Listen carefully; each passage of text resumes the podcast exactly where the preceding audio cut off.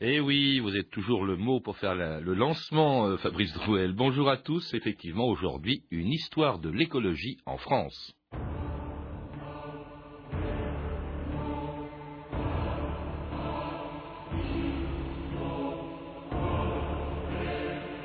Les forêts précèdent les peuples, les déserts les suivent. Châteaubriand.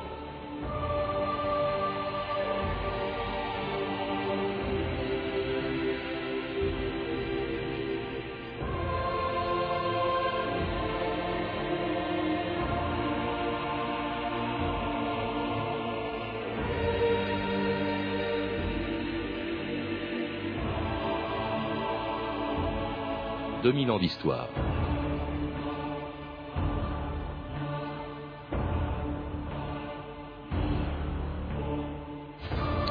Si plus personne ne conteste aujourd'hui la nécessité de protéger l'environnement, il aura fallu attendre la fin du XVIIIe siècle pour qu'on commence à s'en préoccuper. Mais à l'époque où Chateaubriand et les écrivains romantiques étaient les premiers à s'en inspirer, la nature n'était pas menacée par l'industrialisation et elle faisait peur. On se méfiait des caprices du climat, de la violence de la mer ou des dangers des montagnes sur lesquels personne encore n'osait s'aventurer. Et il faudra attendre longtemps pour que des scientifiques découvrent avec l'écologie à quel point nous dépendons du milieu dans lequel nous vivons, à quel point aussi il est menacé par le développement incontrôlé de nos industries, des moyens de transport et de la consommation d'énergie. On avait annoncé à grands cris la marée du siècle, c'est la marée noire qui est venue. La Bretagne figure aujourd'hui parmi les victimes du naufrage du Torrey Canyon. Contre cet ennemi fluide, insinuant, tenace, il faut avouer après plusieurs jours d'expérience qu'il n'y a pas de parade éclair ni de contre-attaque immédiatement efficace. Des parades plus sérieuses ont été mises en œuvre pour tenter de protéger les côtes et les plages où n'avait pas encore déferlé le flux maudit. Barrages de polyester ou de paille enveloppés dans des filets. Mais ici encore, combien fragiles et précaires apparaissent ces barrières opposées à la fureur du mazout. Roger Cans, bonjour. Bonjour. C'était en 1967, la première grande marée noire sur les côtes de la Manche, le moment sans doute où pour la première fois le grand public a pris conscience de la nécessité de protéger l'environnement. Vous en parlez bien sûr dans votre petite histoire du mouvement écolo en France qui vient de sortir en librairie. Un mouvement écologique que vous faites remonter à la fin du XVIIIe siècle. La première, la première photo qu'on voit d'ailleurs sur la couverture de votre livre, c'est celle de Jean-Jacques Rousseau. Ben oui, parce qu'avant, la nature, c'était marâtre nature, c'était l'adversaire, on se battait contre les éléments, on n'aimait ni la montagne, ni la mer, ni la forêt. La forêt, surtout, faisait peur à tout le monde, il y en avait beaucoup en France, parce que c'était un repère de brigands, de fauves, de gangsters de toutes sortes, on se faisait détrousser. Et donc, il y avait vraiment une, une peur panique de la nature sauvage. On n'aimait que la nature domestique. Domestiquée, les, et alors, jardins de Versailles, au XVIIe siècle, voilà. Et c'est le, premier qui a trouvé que la nature sauvage était belle, le premier hein, de tous, n'est pas vraiment français puisqu'il était genevois, c'est Jean-Jacques Rousseau. Euh, donc c'est une sensibilité qui est quand même déjà proche du monde germanique euh, et qui, ou alsacien, et c'est resté dans la mentalité française. Et Rousseau, lui, il a traversé les Alpes à pied, euh, et il a trouvé ça magnifique et euh, il aimait les chants des oiseaux, il aimait le chant des torrents et donc c'est lui qui a le premier trouvé à la nature sauvage du charme. Il y a les romantiques aussi avec cette phrase de Chateaubriand qu'on a entendu au milieu de l'émission, hein, qui déplorait ce que laissaient ou ce que faisaient les hommes avec la nature, les forêts précèdent les peuples, les déserts les suivent. Alors cela dit, là c'est un amour pour la nature qu'on exalte dans les livres, sur des tableaux. Jusque-là, c'était surtout des portraits qu'on voyait dans les tableaux, ou autrement la nature en fond de toile, mais là maintenant elle devient, euh, euh, elle inspire les peintres, mais euh, elle inspire aussi les scientifiques. Le mot écologie, c'est un scientifique qui l'a découvert, je crois que c'était un biologiste allemand, et qui était Ernst Haeckel, hein, je crois, oui, oui, au milieu du 19e siècle. En 1866, mais alors là, ça n'est qu'une, une, c'est vraiment très scientifique comme notion, puisque ça veut dire que tout est interdépendant dans, le, le, monde naturel, que ce soit les espèces animales, végétales, le minéral, l'atmosphère, tout est lié. Et c'est le premier qui, a mis les, choses en forme. Mais euh, il y a eu des pressentiments déjà avant, hein. même, euh, même avant Rousseau, euh, on a eu un, un Mosellan qui s'appelait Roche et qui avait déjà senti que la forêt avait un rôle pour mhm. garder l'humidité, il y avait un pour l'équilibre de la santé, l'hygiène, etc. etc. Il y avait quand même, euh, ça traînait un peu dans l'air, mais c'est les romantiques qui l'ont mis dans la littérature. Alors au XIXe siècle aussi, ça je l'ai découvert en vous lisant, Roger Kans, euh, il y a l'État en France, par exemple, qui s'intéresse, qui se préoccupe de protéger certains sites. Napoléon III, par exemple, qui protège les gorges de, de Tranchard en 1852. Hein, c'est déjà le premier parc naturel, quasiment. Oui, alors c'est pas c'est pas à l'initiative de Napoléon III, mais c'est les randonneurs. Hein, c'est à l'initiative des, peintres de Barbizon, ah l'école de Barbizon, parce que jusque là, les peintres travaillaient toujours en atelier et quand ils ont pu pouvoir euh, peindre à l'extérieur avec des couleurs qui tenaient résister aux intempéries, ils se sont mis à peindre directement en extérieur et ils ont demandé à Napoléon III de ne pas couper les arbres. Il y avait une coupe qui était prévue dans un endroit très pittoresque puisqu'il y a des rochers et des très vieux arbres euh, torturés et ça avait une valeur esthétique. Et Napoléon III était sensible à l'esthétique, à, cette nature un peu sauvage qu'aimaient les Anglais lorsqu'il était en exil, et il a dit bon bah d'accord, on, ne hmm. coupera pas ces arbres, on va en faire une série artistique. Puis il y a des groupes de pression dont vous parlez beaucoup aussi, ce sont les excursionnistes ou les randonneurs. Par exemple, il y a exactement 100 ans, en 1906, il protège une calanque contre une grande entreprise chimique, je crois, qui voulait en utiliser le sable et la chaux. Absolument. à ma connaissance, c'est la première manifestation, donc en 1906, en même, la même année que la catastrophe de Courrières, où il y avait donc des mouvements de foule opposés à des industriels. Là, euh, il y avait une, industrie chimique belge bien connue qui voulait Solvay pour pas la nommer. Solvay pour ne pas la nommer, qui voulait transformer les enfin, la calanque de Port-Miou en, sable et, chaud. Et, donc les, excursionnistes de Marseille, qui avaient une association, ont décidé de manifester et ça a fait avorter le projet. Alors cela dit, on protège quelques endroits bien, localisés, en dehors desquels, eh ben, pendant tout le long du XXe siècle, on va bétonner euh, des cités de banlieue, des grands barrages et plus tard les premières centrales nucléaires, sans trop écouter les cassandres et les empêcheurs de bétonner en rond comme le premier candidat écologiste aux élections présidentielles, c'était en 1974.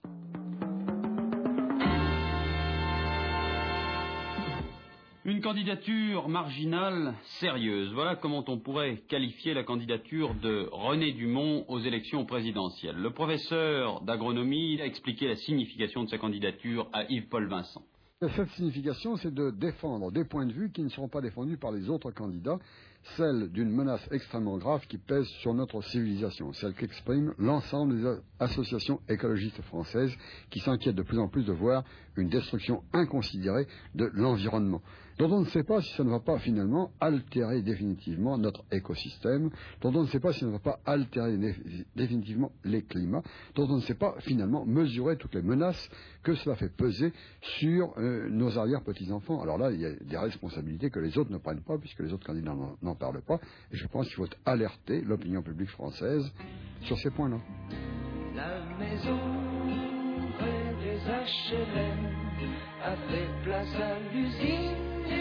Supermarché. Les arbres ont disparu, mais ça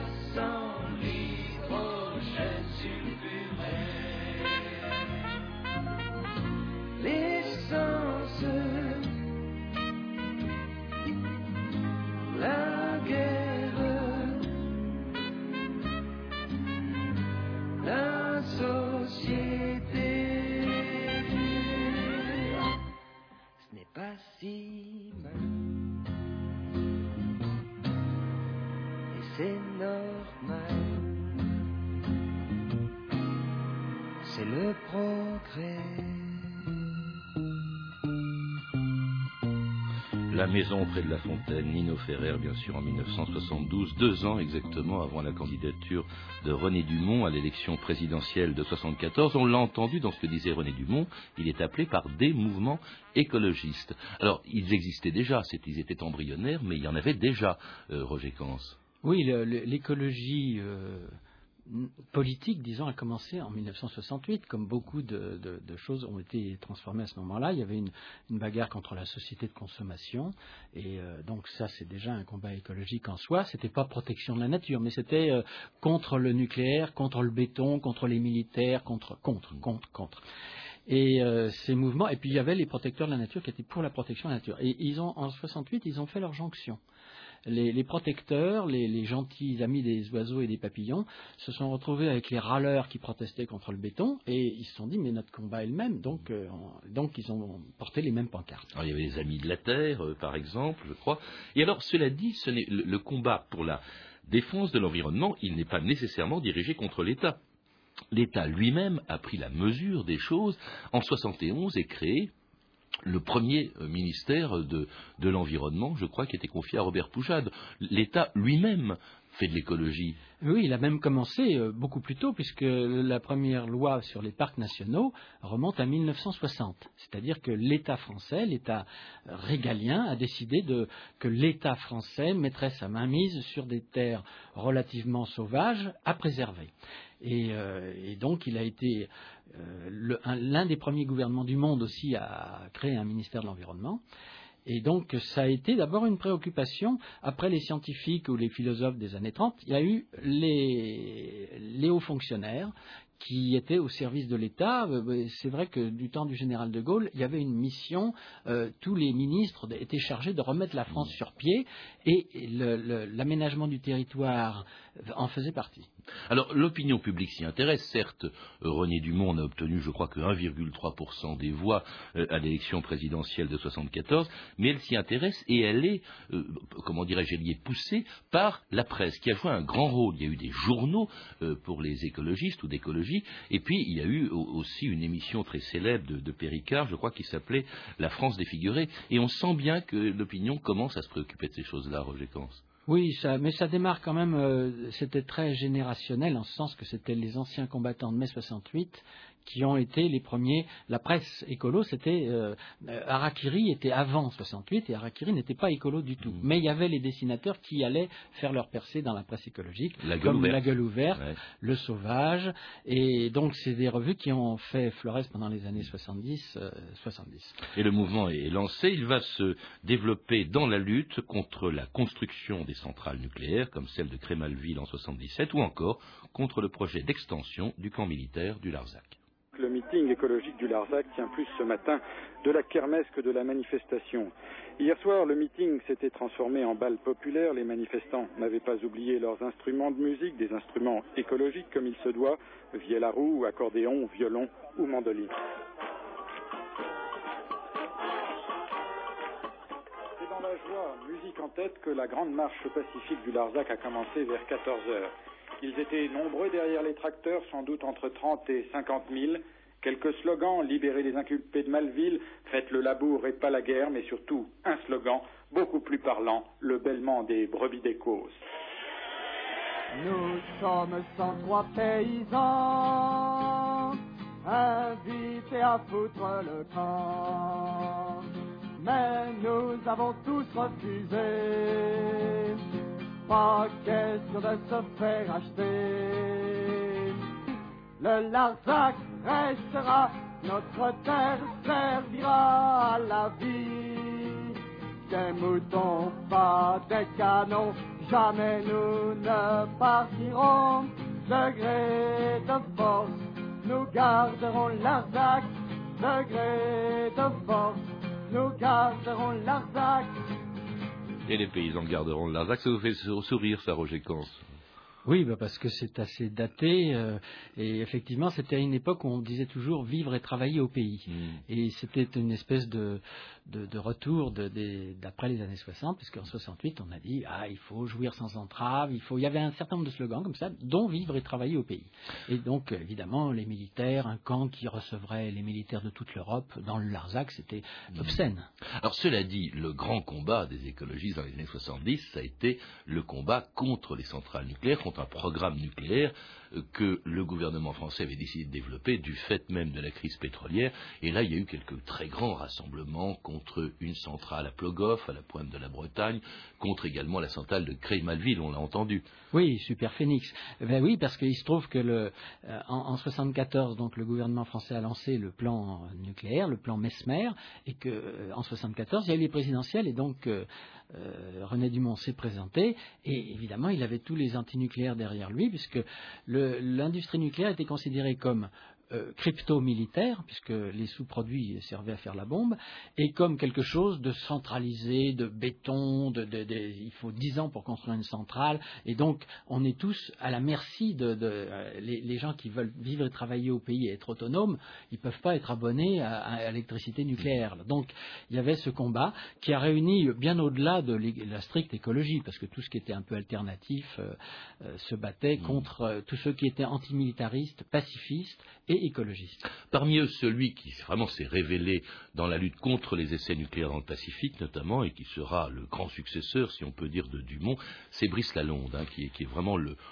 premier à avoir donné euh, au mouvement, à l'écologie politique, ses lettres de noblesse, euh, Roger Camp. Absolument. Il a, fait sa première expérience en luttant contre la bagnole avec la manifestation à vélo de 1972. Mhm. Et dès l'année d'après, il était avec Jean-Jacques Chervan-Schreiber dans le Pacifique pour lutter contre les essais nucléaires atmosphériques. Et depuis ce temps-là, il est resté antinucléaire et euh, écologiste euh, pendant très longtemps. Maintenant, il a mis un peu d'eau dans son vin au point de du nucléaire puisqu'il est plus préoccupé par le réchauffement climatique, les gaz à effet de serre et le pétrole. le pétrole est devenu son nouvel ennemi. Alors cela dit, malgré la sensibilisation de l'opinion à ces difficultés, enfin ces difficultés au, programme nucléaire qui fait peur, euh, en effet, vous dites, Roger Kans, que à la fin des années 70, au début des années 80, eh bien, le mouvement écologiste qui patine complètement, il n'a pratiquement aucun succès. Eh bien oui, il y a une traversée du désert. Il y a une traversée du désert. En 1981, la gauche est élue. Euh, et la gauche a comme euh, programme de faire la, décentralisation, donc de rendre le pouvoir aux maires, aux élus locaux. Et euh, ils disent le Larzac c'est fini, Plogoff c'est fini. Donc les deux lieux de combat principaux disparaissent. Alors il n'y a plus de raison de manifester et les écolos se disent bon ben nos alliés sont au pouvoir, euh, voyons voir. Et puis euh, ça va mal tourner en 1985 avec Greenpeace et là de nouveau le fossé va se creuser avec la gauche et l'écologie politique va repartir de manière mmh. autonome euh, pour éclater en 88-89. Ils étaient un peu instrumentalisés finalement les écologistes avec l'arrivée de la gauche au pouvoir en 80 sur lesquels ils comptaient beaucoup et donc ils obtiennent beaucoup de concessions. Vous l'avez dit, le Larzac, l'abandon de Plogoff, mais en même temps cette, affaire du Rainbow Warrior contre un bateau de Greenpeace. Ah oui, non, mais là, de toute façon, c'est vrai que la droite au pouvoir du temps de De Gaulle et même du temps de Giscard, Giscard a fait beaucoup de choses pour, la protection de l'environnement. Il a arrêté les tours dans les, villes. Il y avait des tas de projets. Il a arrêté beaucoup de choses qui étaient. Euh, mais, euh, si vous voulez, euh, la droite, par définition, pour les écolos, n'existait mmh. pas. Donc, il n'y avait que la gauche qui représentait un espoir. Et ils ont été évidemment très déçus lorsqu'ils ont vu que, un, on rendait le pouvoir à des maires qui sont 36 000 en France, et sur les 36 000, il y en a peut-être 30 000 qui font contre l'écologie ou contre l'environnement. Et euh, il y a eu l'affaire la, euh, du Rainbow Warrior, où on voyait que tout ce qui était la bombe atomique, les fusées, tout ça était repris par la gauche, alors ils étaient déçus. Est-ce qu'il n'y a pas aussi ce qui expliquerait le, déclin, ou en tout cas cette traversée du désert des écologistes, le mal endémique qui a toujours frappé l'écologie politique en France, et qui est sa division? Parce que Brice Lalonde euh, crée son propre mouvement, Génération Écologie, tandis qu'en 84, sont créés sur le modèle d'ailleurs des partis analogues qui existent en Europe, les Verts. Oui, alors euh, Génération Écologie viendra plus tard. Plus mais, tard, mais, euh, c'est comme tous les groupuscules se, divisent, se vous, avez, vous, avez, plusieurs euh, partis trotskistes, alors que déjà le trotskisme c'est quelque chose de minuscule. Alors l'écologie politique c'est minuscule, et donc en plus statutairement ils ne veulent que jamais une tête ne dépasse. Donc par définition, on vote dans les régions, il n'y a pas de bureau national, il n'y a pas de président, il n'y a pas de chef, il faut qu'il y ait des, collectifs. Mmh. Alors les Verts sont créés donc en 84 et cinq ans plus tard, ils ont quand même obtenu le meilleur score, leur meilleur score électoral aux élections européennes. France Inter, Roger Giquel, le 18 juin 1989. Monsieur Wechter et les Verts, 11,2 à 12,9 alors, je vous propose d'écouter Antoine Wechter qui s'exprimait il y a un instant. La classe politique doit en tirer des leçons. Nous attendons un changement d'attitude. Dans les communes, les conseils généraux, les conseils régionaux et bien entendu au niveau de l'État. Nous nous réjouissons aussi ce soir du succès de nos amis allemands, belges, britanniques, italiens, luxembourgeois et espagnols. Pierre Lemarque. Oui, c'est un bulletin de victoire que l'on vient d'entendre. Ah bah oui. Visiblement, Antoine Wechter est satisfait de, de- de ces résultats et il, euh, il interpelle les, les- les grands partis qui, effectivement, vont devoir se positionner par rapport à lui. Et c'était Antoine Wechter, dont on ne parle plus beaucoup aujourd'hui, mais qui dirigeait les Verts au moment vraiment de leur apogée. Il y a eu ce succès aux européennes de 89, euh, ils avaient eu plus de 11%, et même un peu plus tard, 15% aux élections régionales de 92. Ça devient vraiment, ça pèse lourd euh, en termes électoraux et politiques, Roger à ce Oui, parce que sur le terrain, euh, ce sont des militants actifs euh, qui se battent pour la bonne cause, ils ne se battent pas pour eux-mêmes, pour avoir le pouvoir, parce qu'ils savent que le pouvoir est très loin. Et donc, euh, finalement, beaucoup de, simples citoyens se rendent compte que euh, ce combat peut, les aider euh, à mieux vivre. Et donc, ils ont un succès. Puis, il y a une espèce de montée mondiale de l'écologisme, puisque en 1989, euh, le- la revue Time a dit que la planète était l'homme de l'année. C'était un peu bizarre comme formulation, mais on arrivait doucement à Rio. Et donc, euh, Rio étant le grand rendez-vous écologique mondial, il y a une espèce de montée en puissance entre 88 et 92. Il y a aussi quelque chose qui fait mesurer le danger euh, de- des progrès euh, techniques et, notamment bien sûr du nucléaire qui revient au galop avec la catastrophe de Tchernobyl. Roger Kans, ça, ça a beaucoup fait pour le développement sans doute de l'écologie. Tout à fait. Il y a eu d'abord euh, Mile Island aux États-Unis qui avait fait un mouvement antinucléaire en Europe, puisque l'Autriche et l'Allemagne ont décidé de tout geler à ce moment-là. Mais Tchernobyl a montré qu'un accident, où qu'il soit à la surface de la, de la Terre, pouvait se propager et avoir des conséquences partout. Et euh, donc, euh, évidemment, on s'est dit, mais plus personne n'est à l'abri d'une bêtise faite quelque part sur la Terre. Donc, nous vivons sur une planète qui est une petite planète, euh, sans possibilité de remplacement.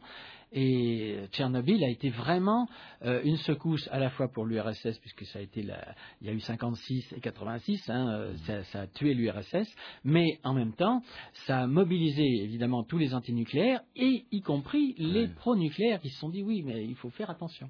Alors désormais, on va les voir, euh, du moins lorsqu'il y a euh, des, des- des élections euh, à la proportionnelle, on les verra dans les conseils régionaux, on les verra au gouvernement. hein. depuis ça, il y a toujours eu un ministre ou un secrétaire d'État euh, à, l'environnement depuis 1971 en France. Euh, on les retrouve au Parlement français, européen, et puis avec quand même énormément d'initiatives euh, qui, ont, beaucoup de succès dans tous les domaines. On va s'éloigner un peu du nucléaire parce que une fois que le programme est lancé et qu'il est achevé, on n'en parle plus guère, on y reviendra plus tard. Mais il y a des quantités d'initiatives à l'origine desquelles on les trouve, Roger Kans. Oui, alors je, je rectifie quand même en sens que depuis 71, il y avait des ministres euh, de l'environnement, mais c'est seulement en 88 qu'il y a eu un écologiste euh, Mmh. devenu ministre de l'environnement. Et c'est seulement après qu'ils ils sont, ils ont goûté au pouvoir, si on veut. Avant, ils étaient totalement extérieurs, alors qu'il y avait un ministère de l'environnement, mais il n'y avait pas un ministère écologique. Et ensuite, euh, effectivement, euh, ça a diffusé dans le corps social, euh, notamment chez les industriels, parce que dans le monde Qui entier, le- après, Rio, euh, de toute façon, il y avait les agendas 21, le, le- et- le- le développement durable. Toutes les industries ont été obligées de s'y mettre, les constructeurs automobiles, les pétroliers, et tous euh, protestaient de leur bonne foi et disaient qu'ils voulaient lutter pour la euh, survie de la planète. Et l'écologie, ben, on lui consacre aussi de grandes conférences internationales sur l'environnement, comme celle que vous avez citée, le deuxième sommet de la Terre de Rio en 1992, où la France était représentée par un ministre de de l'Environnement dont personne ou presque n'avait encore entendu parler. France Inter, Christian Bobby, le 5 juin 1992. Au sommet de la Terre de Rio, au Brésil, une première convention sur l'environnement a été signée hier. Elle concerne les émissions de gaz à effet de serre. Le ministre de l'Environnement, Ségolène Royal, a déploré, tout comme l'Allemagne, que le texte ne comporte que des recommandations et pas de contraintes. Propos recueillis par notre envoyé spécial à Rio, Nathalie Fontrelle. Ce qui est important de dire à l'opinion publique française, c'est qu'en aidant cette protection de la planète, c'est-à-dire en aidant au développement, la France s'aide elle-même. Car si nous ne le faisons pas aujourd'hui, la facture sera beaucoup plus lourde demain. Nous vivons sur une même planète qui est un espace fini. Nous prélevons les mêmes ressources naturelles, que nous soyons riches, que nous soyons pauvres, que nous soyons à l'est, que nous soyons à l'ouest. Et si les autres pays ne suivent pas dans cette proposition, la France y va toute seule? Oui, la France le fera.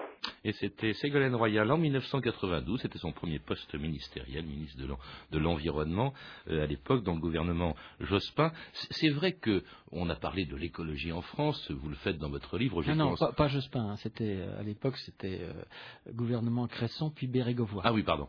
Et oui, vrai, effectivement. Mais c'était à, l'époque aussi, c'était, on était conscient du fait, et vous le dites dans votre livre, Kans, qu'on on voit mal un pays, un État, défendre l'environnement seul. Il va de soi que c'est une affaire euh, internationale et en même temps, euh, il est difficile, on l'a vu avec le, programme de, de Kyoto, euh, difficile d'obtenir l'accord de tous les États. Or, si un seul, par exemple, le plus industrialisé, ne, ne, ne fait rien, ça ne sert à rien. Oui, ah ben ça, la, diplomatie, hein. la diplomatie internationale, l'écologie a fait son, son entrée euh, en 92, parce qu'en 72 il y avait eu un premier sommet, mais qui était vraiment très minoritaire, et, en 92 ça a explosé, notamment à cause de Tchernobyl qui avait éveillé tout le monde euh, au danger éventuellement de, négligence en matière industrielle ou d'environnement, et depuis, bon alors maintenant c'est glissé une nouvelle notion qui est le développement durable, qui permet à tous les industriels ou à toutes les collectivités ou à tout, euh, même un, hôtelier, un commerçant, un, un entrepreneur quelconque peut dire je fais du développement durable parce que je mets une dose d'environnement, une dose d'économique et une dose de social. Et évidemment, à partir du moment où vous ajoutez euh, ces, trois pieds, ça fait c'est intellectuellement satisfaisant. Mais le problème, c'est que l'environnement est tout récent. Hein, alors que l'économique, on en fait depuis l'origine, et le social depuis deux siècles. Mmh. Alors que l'écologie, c'est depuis 40 ans, et encore même euh, politiquement, c'est depuis 20 ans, et donc, euh, c'était un trépied un peu bancal. Quand vous parlez d'écologie politique, Roger Kans, c'est vrai qu'on voit mal l'écologie, l'écologie n'a pas eu de succès, ou en tout cas les conséquences euh, qu'elle a eues euh, sans être présente dans le combat politique. Est-ce qu'en même temps, ce n'est pas quelque chose qui lui nuit, qui rend son combat un peu suspect? Parce qu'après tout, la défense de l'environnement, c'est ni de gauche ni de droite. Oui, alors c'est la, grande bagarre qu'il y a eu entre les Verts et, Génération Écologie et la Londe, enfin les Amis de la Terre à l'origine. Les Amis de la Terre ne voulaient pas euh, de participation politique, comme Greenpeace aujourd'hui. Ils ne veulent absolument pas euh, se mêler de politique. Et euh, les écologistes français en général voulaient s'en mêler. Et finalement, ce, ce sont eux qui l'ont emporté. Mais le paradoxe, c'est que depuis qu'il y a un parti des Verts, donc qui est un parti écologique spécifique, eh bien, ce parti ne fait pratiquement plus d'écologie. C'est même étonnant de voir qu'ils ne font que de la stratégie euh, de, de, de, siège ah, il y en a qui en font. Hein. Non, mais c'est vrai, il y a des vrais, euh, comme Yves Cochet, qui il, a une, maison écolo, il, fait du vélo, etc. Mais il y en a d'autres qui ne le sont pas du tout et qui sont simplement des, compagnons de route d'une gauche alternative euh, qui se fichent pas mal des gorilles ou des papillons. Bon, et ce qui fait qu'il y a toujours eu, en fait, deux écoles dans l'écologie. Une écologie politique qui veut partager le pouvoir et euh, imposer ses vues, et une écologie sociétale qui veut que chaque citoyen se prenne en charge lui-même et devienne un écolo citoyen. Et ce sont deux conceptions quand même assez différentes. Merci Roger Kans. Pour en savoir plus, je recommande la lecture de votre livre Petite histoire du mouvement écolo en France, publié dans la collection Changer d'air aux éditions de La Chaux et Niestlé. Et puis je signale qu'à partir d'aujourd'hui, pendant toute la semaine, nous vous proposons un jeu pour gagner Éphéméris, qui est un livre édité par France Inter et les éditions de l'Archipel. Il s'agit de la chronique de 1000 ans d'histoire au jour le jour, accompagné d'un CD-ROM de 45 000 dates anniversaires des éphémérides de la documentation de Radio France. Pour gagner ce livre, Éphéméris et son CD-ROM, il vous suffit de répondre à la question du jour. Aujourd'hui, d'où vient l'obélisque de la place de la Concorde, de Luxor, de Gizeh ou d'Abou Simbel? Je répète, d'où vient l'obélisque de la place de la Concorde, Luxor, Gizeh ou Abou Simbel? Pour jouer, appelez le 3230, 34 centimes la minute, puis 0, rubrique jeu, et donnez votre réponse en suivant les instructions. Le gagnant sera tiré au sort parmi les bonnes réponses. Vous trouverez tous les détails de ce jeu et des renseignements sur notre émission en composant le 3230, 34 centimes la minute ou sur franceinter.com. C'était 2000 ans d'histoire. Merci à Anne-Laure Cochet et Jean-Philippe Jeanne, Claire Destacan Emmanuel Fournier et à notre réalisatrice Anne Kobilac. Demain, dans notre émission, un sujet rarement traité par les historiens, la politesse. Quand vous dites Oh, soyons réalistes, la grippe c'est. Quoi? Bon, allez, deux jours. Ouais, quatre